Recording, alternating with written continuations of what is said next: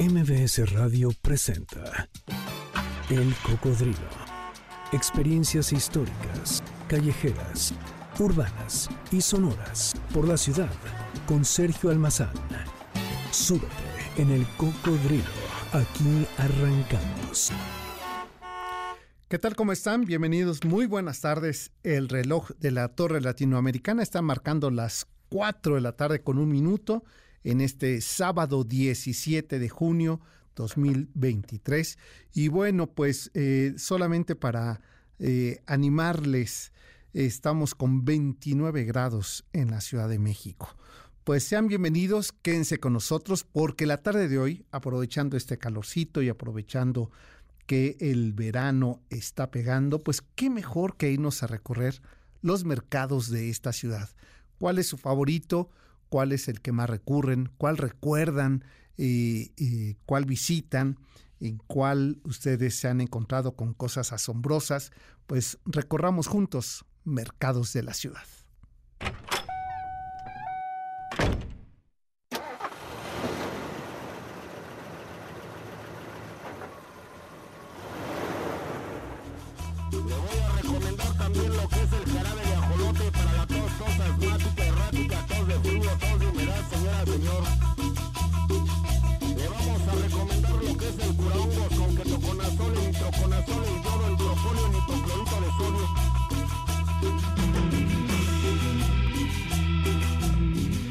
Sin los mercados, una ciudad como la de México no sería viable, porque se trata del órgano que le da toda la energía precisamente para estar vivos en muchos aspectos. Y como diría Salvador Novo, los mercados son los estómagos del barrio, son el epicentro alimentario de un pueblo, de sus habitantes.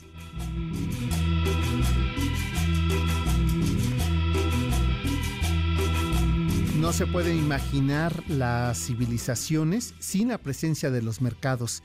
En México, desde época mesoamericana, eh, han sido espacios de convivencia y de intercambio entre clientes y marchantes, lo que lo constituyen como piezas clave del crecimiento exponencial de nuestra gastronomía. Dentro de los mercados en México y el resto del mundo se crean códigos culturales importantísimos entramados sociales en los que los valores, la identidad y el orgullo son fundamentales para el desarrollo y definen la identidad de sus mercados.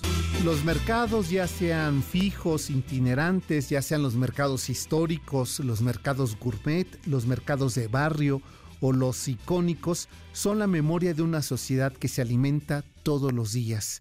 Más allá de sus productos que ofrecen, está una expresión cultural viva. Son, al mismo tiempo, el escenario donde se comparte, se intercambia vida cultural, elementos y, e ingredientes que conforman la identidad gastronómica, la de la mesa de todos los días.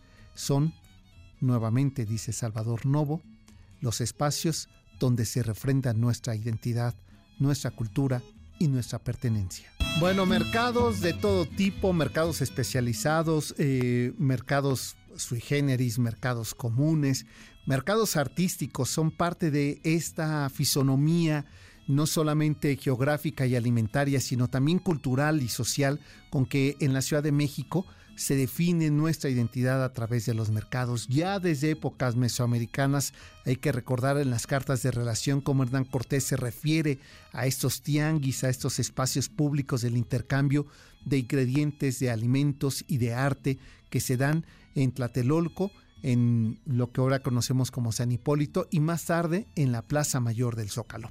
Los mercados han marcado una identidad y han dejado una huella honda sobre lo que significa el sistema alimentario y la relación económica, comercial y de intercambio de, eh, de, lenguas, de tradiciones y de rituales. Basta con que imaginemos, con que hagamos un punto de referencia en el mercado de Sonora, donde encontramos todos los productos, lo mismo para una fiesta que para un ritual. Eh, pero también ahí tenemos eh, mercados que tienen que ver con, eh, con las pasiones, como ocurre con el mercado de Jamaica, que es un epicentro y el último de los puntos de arribo desde época mesoamericana de los indígenas que traían sus mercancías eh, por el canal de la Viga y Santanita y se refugiaban en ese punto. De ahí la enorme diversidad de esta floricultura que se ofrece ahí. Pero qué decir del mercado de San Juan, un epicentro de nuestra cultura hasta el siglo XIX y hoy en este siglo XXI es el lugar de las gastronomías eh, gourmet de México. Y qué decir del mercado artístico Abelardo L. Rodríguez eh, hacia el norte de la Plaza Mayor del centro histórico. Un mercado que eh, se encuentra este, rodeado y que lo abrazan sus murales pintados por Pablo Higgins, por las hermanas Greenwood, este, por Guadarrama, pintores de la segunda generación del muralismo mexicano que dan rienda suelta a la identidad eh, plástica del México contemporáneo. Pues la tarde de hoy, una pincelada a los mercados de la Ciudad de México. Numerosos vestigios arqueológicos han demostrado que los olmecas no fueron eh, un grupo confinado a los litorales del Golfo de México, como antes se creía, sino que llegaron a lugares mucho más distantes del centro del actual territorio nacional. Estos contactos constituyeron los primeros intercambios comerciales de la época prehispánica. Más tarde, dos culturas establecidas, como fueron los teotihuacanos y los mayas, llevaron a la práctica relaciones formales del comercio a través de los productos que ahí se comerciaban. Con el creciente poderío militar y político de los aztecas se inicia y se desarrolla lo que podría llamarse el comercio exterior mexica.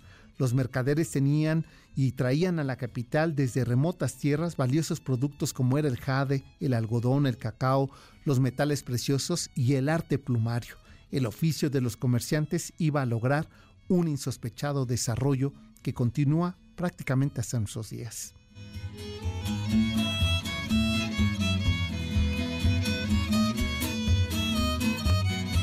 Cuando uno visita eh, la escalinata de, eh, del Palacio Nacional y se encuentra con ese portentoso mural pintado por Diego Rivera, solamente uno puede caber el asombro eh, de la mirada cuando ahí, en esos muros, está reflejado una de las actividades económicas comerciales más importantes de la época mesoamericana en el centro de México. Se trata de esta pintura del gran mercado de Tlatelolco que constituyó la principal fuente económica, cultural y social de los eh, habitantes, no solamente de Tlatelolco, sino también de los mexicas ahí en Tenochtitlan. Por ello, eh, ver este, este mural nos advierte algo. Primero, los rituales que se llevan a cabo, los productos que ahí se eh, ofrecían y la geografía que nos regala como una memoria lacustre pero también como un registro de uno de los espacios que todavía se conservan para la actividad comercial de los mercados, como es la lagunilla, una especie de caleta o pequeña bahía en la cual cabían varios miles de canoas y que eran el epicentro donde comenzaba el comercio de la vida mexica todos los productos de aquella época podían imaginarse. Su tamaño, orden, diversidad de mercancías llamaron la atención de los conquistadores y por supuesto de los cronistas en el siglo XVI, quienes dejaron constancia en sus obras de ese complejo, fascinante y entramado eh, sistema de relaciones comerciales que diariamente se llevaban a cabo en el Tianguis de Tlatelolco. El de Diego Rivera en el Palacio Nacional sobre el mercado de Tlatelolco nos resulta hoy en el siglo XXI asombroso, eh, elocuente y fascinante. Imagínense lo que ocurrió en el siglo XVI cuando de forma presencial tanto Hernán Cortés como Bernal Díaz del Castillo no ocultaron la admiración que sintieron ante ese mercado y gracias a sus relatos podemos conocer algunas de las características físicas de este sitio, como era por ejemplo la forma del intercambio que había en ese mercado. Hay que recordar que para los mexicas no existía la moneda, sino a través de productos iban intercambiando. Transacciones que se empleaban semillas de cacao, mantas labradas, objetos de cobre y polvo de oro a manera de moneda, y con ellas se podían obtener calabazas, chiles, frijol, maíz, es decir, el sistema base de la alimentación comestible de la Nueva España. Y había otros productos exóticos y fascinantes como era el cacao, como era la chía, como eran también las aves de distintos tipos, como los guajolotes, las codornices, las palomas y los patos. Además, se podían encontrar en ese gran mercado de Tlatelolco culebras, insectos, serpientes, iguanas, chapulines, hormigas, tortugas, todo aquello que hizo posible el asombro que todavía al recrearlo nos sigue pareciendo fascinante. Ya en la época eh, mesoamericana, con la presencia de los españoles, el intercambio comercial se amplió desde Sevilla y Filipinas de Oriente y de Occidente, sobre la magnífica y extensa plaza de eh, la ciudad nueva, se podía eh, diferenciar tres mercados, el mercado de bastimentos o el de puestos de indios, conducido por los indígenas, el mercado de manufacturas artesanales usadas y nuevas, conocida como el baratillo, y aquel gran mercado, el de la caicería o de los productos finos, el parián, ahí donde se encontraron porcelanas, sedas, eh, algodones, todo lo relacionado con ese mercado y ese intercambio comercial que México tuvo con el Oriente, con Filipinas, y junto con ello los nuevos olores, la pimienta, la canela, que llegaban, el clavo, el tomillo, que llegaban a estas tierras como una prueba asombrosa de lo que era el comercio internacional. Y del lado de Sevilla llegaban los embutidos, las carnes, las reses, eh, todas estas eh, conservas de los productos que poco a poco, junto con el vino, fueron enriqueciendo la mesa mexicana. Bueno, y vamos a regresar después de la pausa, antes de que nos gane el tiempo, mi querido Víctor. Eh, vámonos ahora, en este mes de junio hemos dedicado la rocola del cocodrilo a los ritmos de la diversidad sexual y la tarde de hoy suena de esta manera. La rocola del cocodrilo. Era a principios de los años 70 y la actriz y cantante Betty Midler hizo famosas sus actuaciones en aquel sauna gay del Continental de Nueva York y debido a esas presentaciones su tema Friends, que es el que estamos escuchando de fondo, se convirtió en el himno de las marchas de la diversidad LGBT.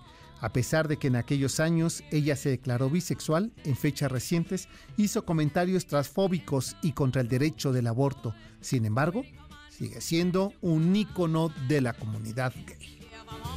Íconos musicales para la comunidad LGBTTIAQ+, pues así sonará la rocola en esta tarde del cocodrilo. Volvemos después de esta pausa para seguir recorriendo pasillos, olores, sabores, productos de los mercados de la ciudad. El cocodrilo regresa después de esta pausa. No te despegues. MBS 102.5. En sábado de rocola de íconos e himnos gay, no podía, no podíamos, mi querida Janine, dejar afuera al grupo ABBA. Era el año de 1976 y el grupo ABBA lanzaba su tema Dancing Queen, algo así como la reina del baile. Se trataba de una canción de ABBA, un grupo musical sueco de gran repercusión internacional, que por cierto no es que el grupo fuera gay, sino que en el 2008, en esa película eh, famosísima de Mamma Mía, que más tarde se hizo el musical, que yo no eh, vi el musical aquí en México, me queda ni tú sí, tú sí lo viste, no, tampoco. Eh, este, bueno, y ahí concretamente ese tema de Dancing Queen da vida a una de las escenas en la que Donna, interpretada por Meryl Streep, protagoniza un momento de liberación colectiva entre todas las mujeres de una isla griega que decide olvidarse de su rutina y de sus problemas por un momento para que juntas bailen frente al mar. Esta, esta escena nos recuerda a la diosa Lesbos. Que suenen los íconos y los himnos de la diversidad sexual aquí en la Rocola del Cocodrilo. Así es que eh, vamos a continuar. Si te parece, mi querida Yaní, nos vamos a ir a otro mercado que hace un rato yo creo que como, como dos años, que no menos porque fui el año pasado. Yo creo como un año, año y medio que no voy a este mercado y que eh, durante yo creo 10 años en mi infancia, cada sábado iba a este mercado y siempre me tocaba cargar eh, un costal que llevaba una cabeza de cerdo. Terminaba toda la espalda llena de sangre y saben cuándo volví a comer pozole en mi vida. Pues vamos a recordar y a recorrer este histórico, simbólico e importantísimo mercado de la Ciudad de México. En el lado sur oriente del centro histórico de la ciudad se encuentra este mercado.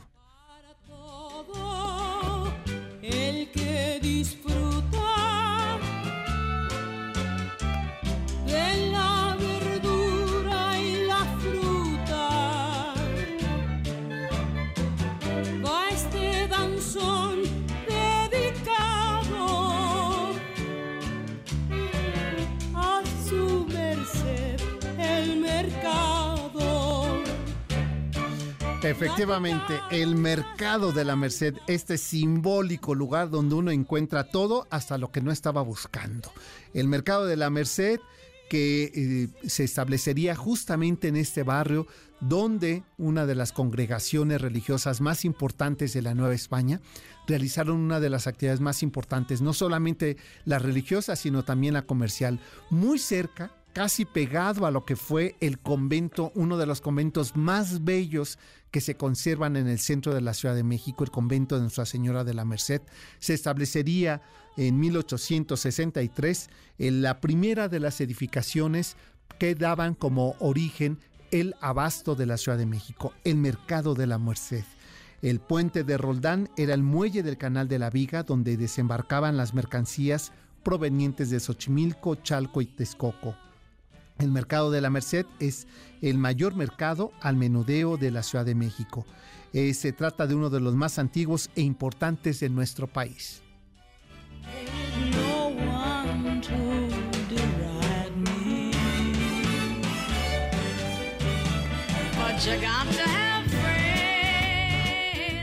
Por ahí alguien nos estaba haciendo una travesurita, ¿verdad? Pero es que además son los sonidos de ese mercado, el gran mercado de la Merced.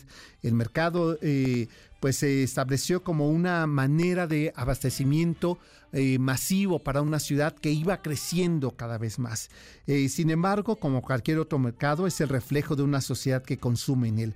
Ahí se gestan los primeros aromas y se encuentran los artículos de primera necesidad o de segunda o los de lujo o básicamente cualquier cosa. Eh, gallina negra para hacer una limpia, eh, pero también junto a ello podemos encontrar piñatas, papel picado para una fiesta, pero también el alimento de todos los días. Eh, los locatarios impulsan uno de los proyectos más importantes, que es que de manera hereditaria se pueda continuar con eh, el mercado de abastos de la Ciudad de México en el centro de la ciudad, sin que las transnacionales o los supermercados eh, se, se conviertan en la única alternativa de consumo en México. A principios del siglo XX, la Merced fue el principal mercado al mayoreo y menudeo de la Ciudad de México, especialmente de productos alimenticios. Continuó siendo el mercado mayorista de la ciudad durante el periodo de la Revolución Mexicana y aproximadamente hasta la década de los 60. Los olores de especias se mezclaron con el de croquetas que se venden a granel, el vapor de la comida preparándose llega a los puestos de ropa y zapatos, antes de dar pie a la zona de ortodoncia que contrasta con el resto de los productos ofrecidos en ese majestuoso mercado que es el de la Merced. Hasta la, hasta la ciruela pasa. Y junto con ello, pues las frases que ya son parte eh, icónicas y que quien no las conoce, yo cuando llevo a grupos de extranjeros ahí les digo, hay frases que no pueden olvidar porque les puede causar un accidente, como va el golpe, ¿no?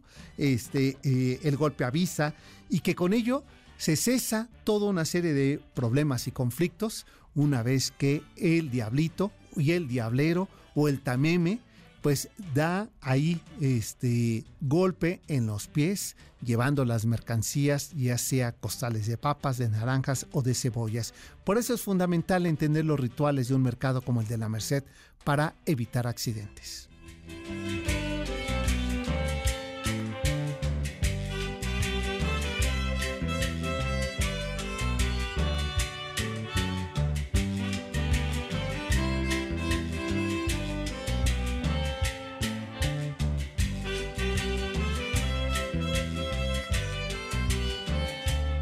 Son 11 las zonas que abarca el mercado de la Merced.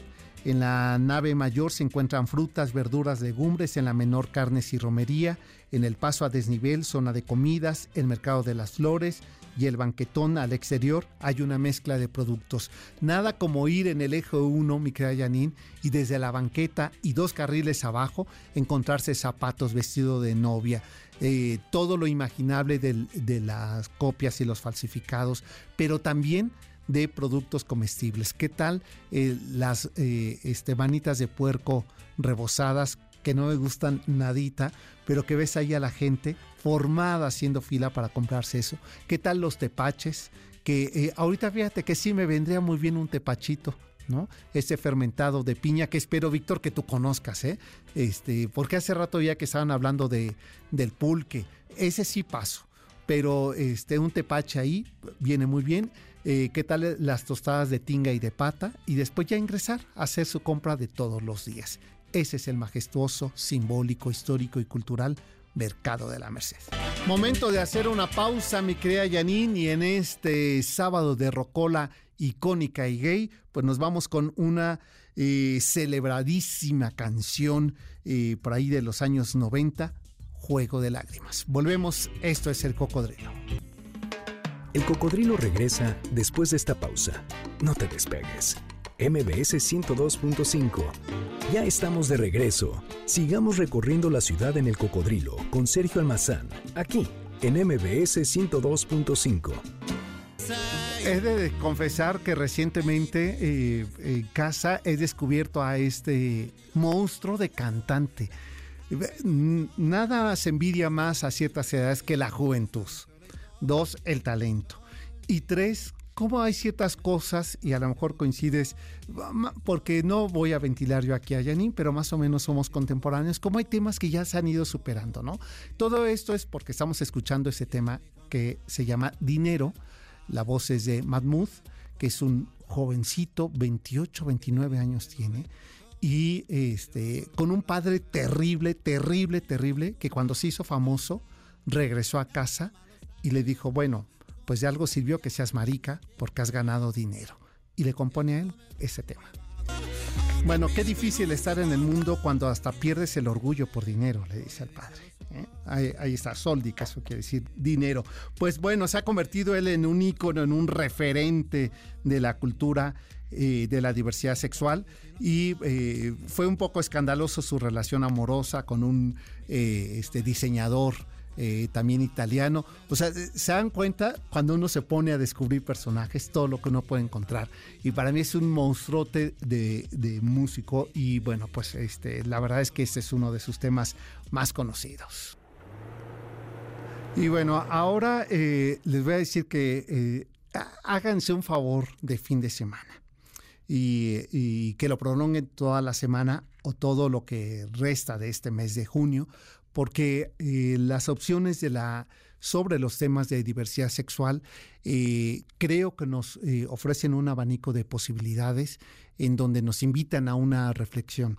Y lo comento esto porque hace unos 10 días Janine me hacía, me extendía una invitación para ir a este foro que yo le tengo mucho cariño al lugar porque a sus dos creadores ya en su nueva etapa del Foro Milán, tanto a Pablo como a Mariana, les tengo un cariño especial. Y, eh, y, siempre sé que cuando uno se va a sentar en la butaca de una de estas salas de, eh, del Foro Lucerno, del, eh, Teatro Milán, uno se va a encontrar opciones diferentes, provocadoras y reflexivas. Y así fue una de ellas que próximamente los vamos a tener aquí, ¿verdad? La gaviota, que no el sábado pasado le dije a Janine, fui el viernes anterior y el sábado le dije, Janine, tienes que ir, pero con una caja de Kleenex. No paras de llorar.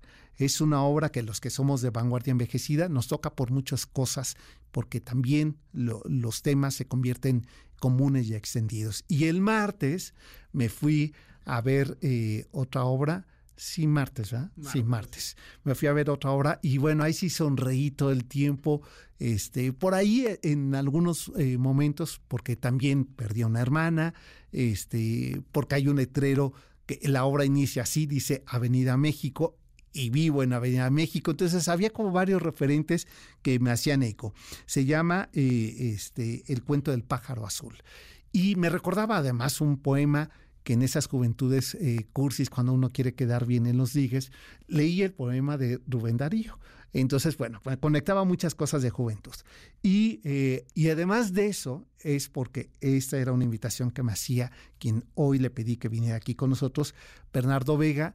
Eh, Bernardo, que nos conocimos cada quien en, en, espacios distintos, ¿no? Este, y verte en escena me dio mucho gusto. Por fin conocía lo que estabas haciendo, ¿no? A, a, qué te dedicabas. Y yo creo que los actores en general eh, son actores de tiempo completo. pues sí, es algo, yo creo que con lo que nacemos. Yo desde niño veía la televisión y... ¿Y hacías dramas? Sí, claro, pues sí, claro. Ah, yo pensé que ya no hacía Pensé que nada los hacías ya de adulto. no, de adulto los aprendí a manejar. ah, sí. Claro, claro. Ahora soy una persona muy centrada. bueno, yo voy a preguntar en casa. Va. Y me dices qué te dice. Exacto, y ya te comentaré. Oye, eh, Bernardo Miguel en la hora. Así es. Miguel es un chavo que eh, tiene muchas similitudes conmigo y muchas diferencias y por eso hacerlo fue súper confrontante para mí. Es, este chavo que si tú lo ves parece que lo tiene todo resuelto.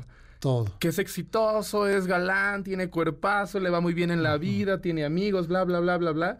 Estás hablando del personaje. Del personaje, ah, sí. este, eh, bueno, esa quizás sea como la parte que parecía eh, que se parecía en ti. Pues, digo, parte sí, ¿no? Este, pero cuando lo conoces un poquito más a fondo, ves que es una persona que también tiene sus heridas y sus miedos y, que va por la vida descifrando cómo se vive igual que todos los demás, ¿no? Este, viviendo con huellas, ¿no? Porque yo creo que eh, dice un bolero eh, este, oaxaqueño que quien muere limpio no ha sido humano. ¿no? Entonces ahí se encuentran dos vecinos este, con, sus, eh, con sus huellas con sus miedos, ¿no?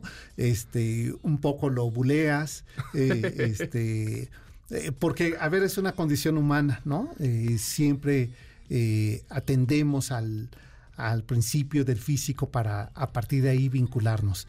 Y, y, parece que Miguel, tu personaje, ha aprendido a tener esa caparazón para defenderse de lo chiquito, chiquito, chiquito que, este, que resulta tan solo oprimirle un botón, ¿no?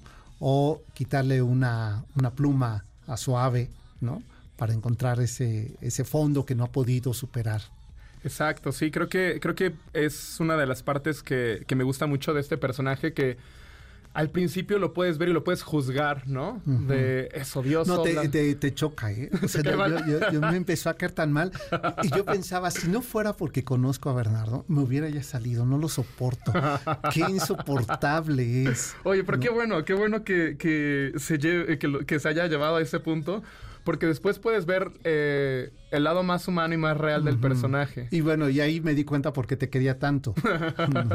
este, digo, no por ese personaje, sino porque cómo logras con esos matices eh, al espectador provocarnos la posibilidad de empatía, de saber que eh, a reserva de lo que digas, yo decía, la lección que nuevamente nos, nos confronta un cuento que no es pretencioso, que eso es lo que me gustó mucho del director y autor de esta obra, es que no pretende darnos grandes lecciones, sino las más cotidianas.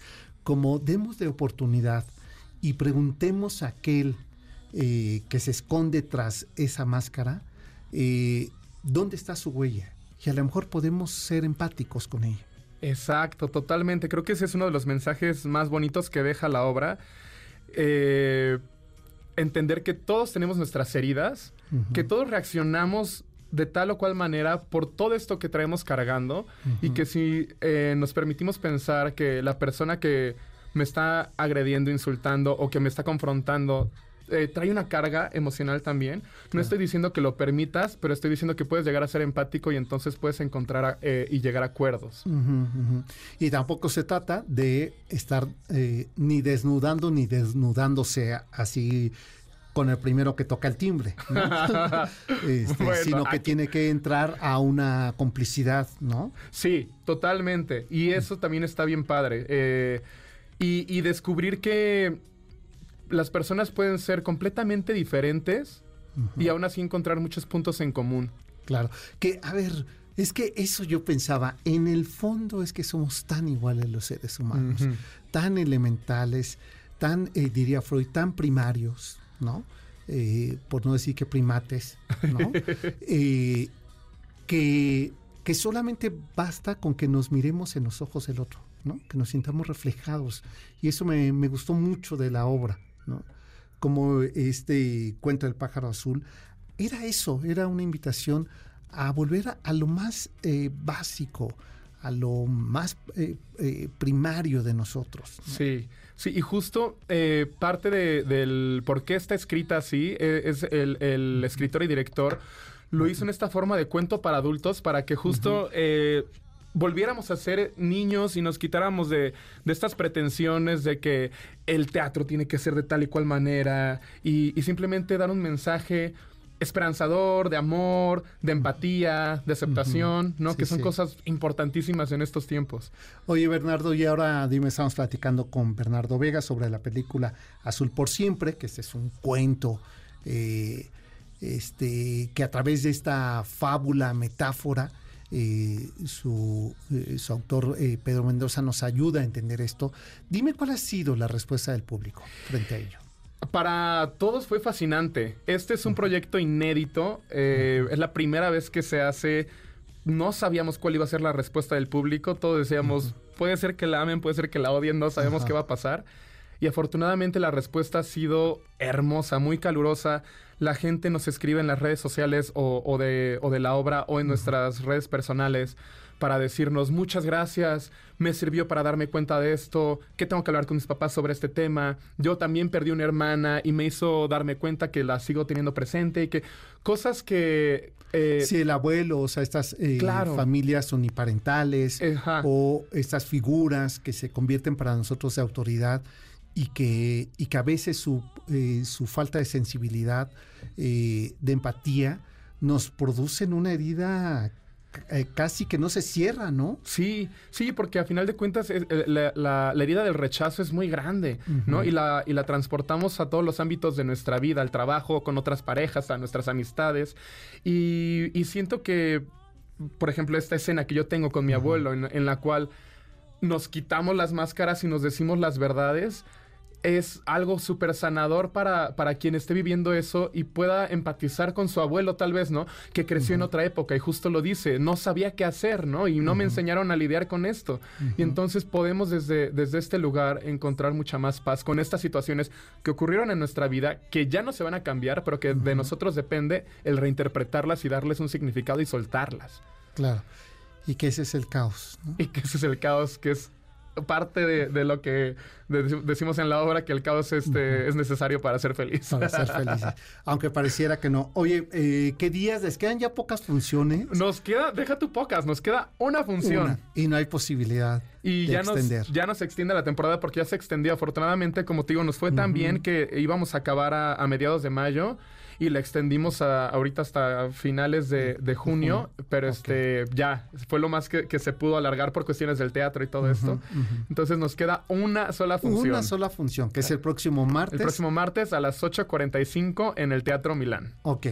Y bueno, este me, me decía antes de entrar al aire que eh, nos querías compartir alguna cortesía. Así es, tenemos dos pases dobles. Ok. Para, no sé qué dinámica quieras hacer. Ahorita verás que lo vamos a poner.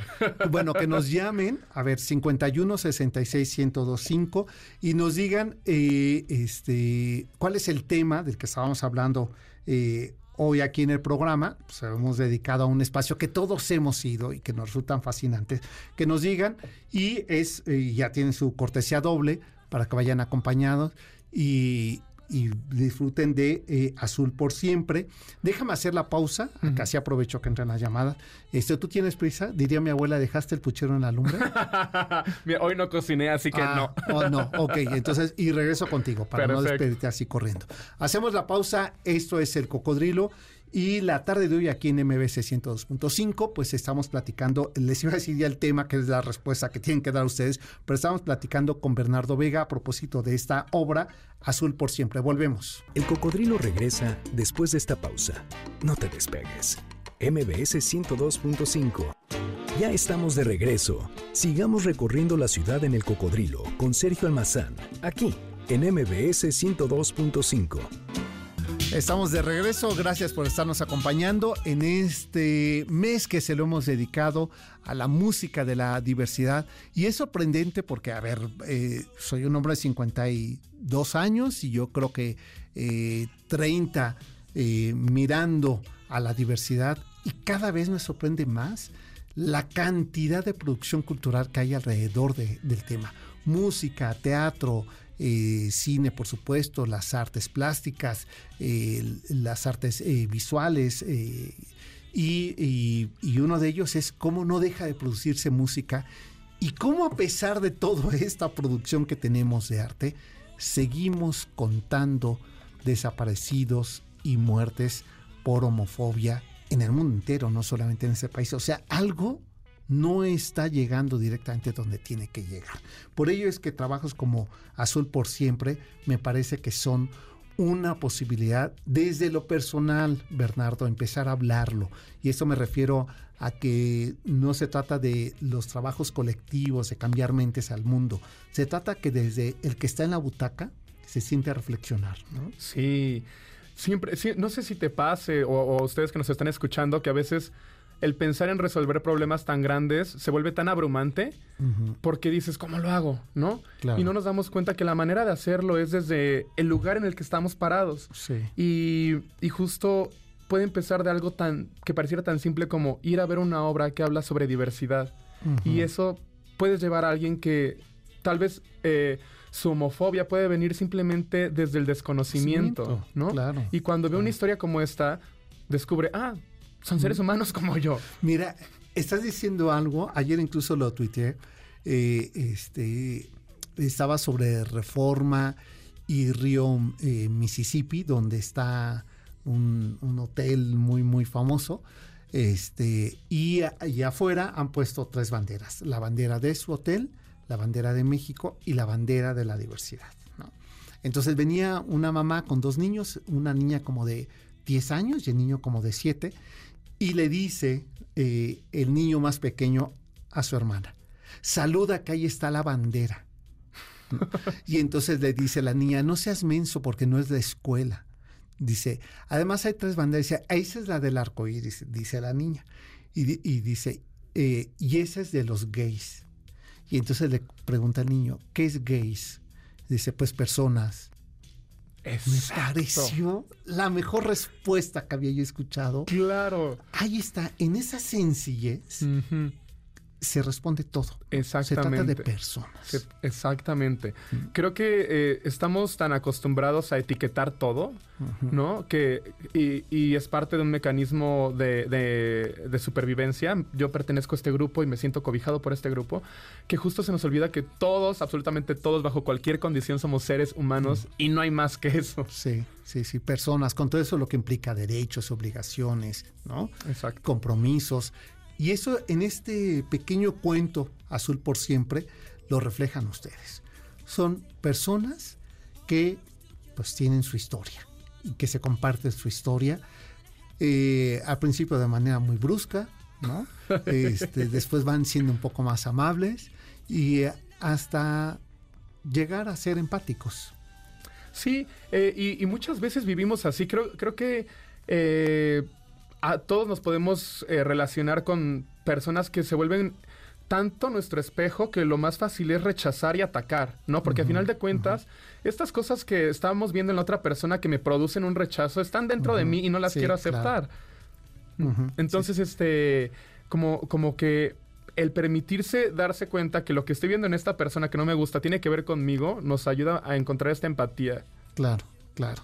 Pues ya se fueron los boletos, ¿verdad? Me queda Janine. Ahí te, ahí te veía que estabas. Este, bueno, pues para quienes no alcanzan boletos, todavía tienen el martes posibilidad de ver la obra.